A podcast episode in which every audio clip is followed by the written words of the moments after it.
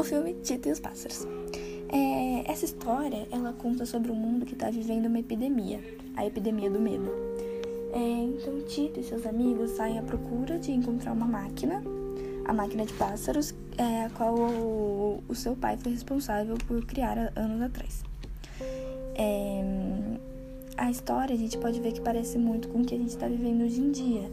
É, as notícias da, da epidemia do medo são muito parecidas com a do coronavírus, que tem sempre um tem sempre alguém para exagerar, é, falar, mais, falar mais do que do que está acontecendo. É, as pessoas desesperadas também parecem muito com o que está acontecendo hoje em dia. É, não pode dar uma tosse que já estão indo no médico e nem é o recomendado.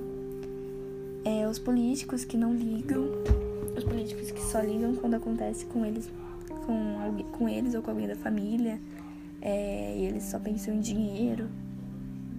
Então a história ela, ela, ela, ela resume tudo que está acontecendo hoje em dia. É, contando mais da história, o Tito e a Laura, eu acho que é o nome da menininha, ela quer ajudar também, principalmente seu amigo Buiu. Muito fofo. É, ele acaba ajudando o mundo inteiro com o campo dos pássaros. Isso, foi isso que eu entendi da história. Gostei muito do filme.